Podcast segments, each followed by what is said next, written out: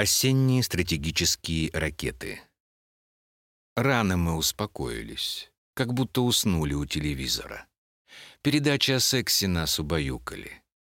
И голос диктора резкий «На нас летит ракета» ворвался в жизнь, как из леса, куда никто не ходил.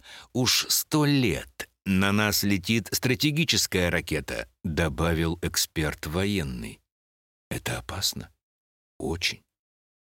Недаром все дети и кошки ушли из города поздно, вчера вечером, в полвторого.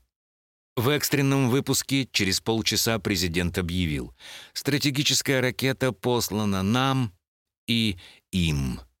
С минуты на минуту мы ждем взрыва. Спасибо всем, кто был с нами в эту трудную для страны минуту.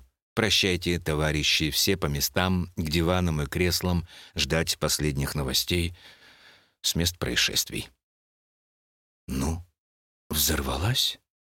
Взорвалась. Дети вернулись? Вернулись. Ну и что? Холодно стало очень и все листья облетели, и твои волосы тоже. Наверное, от радиации.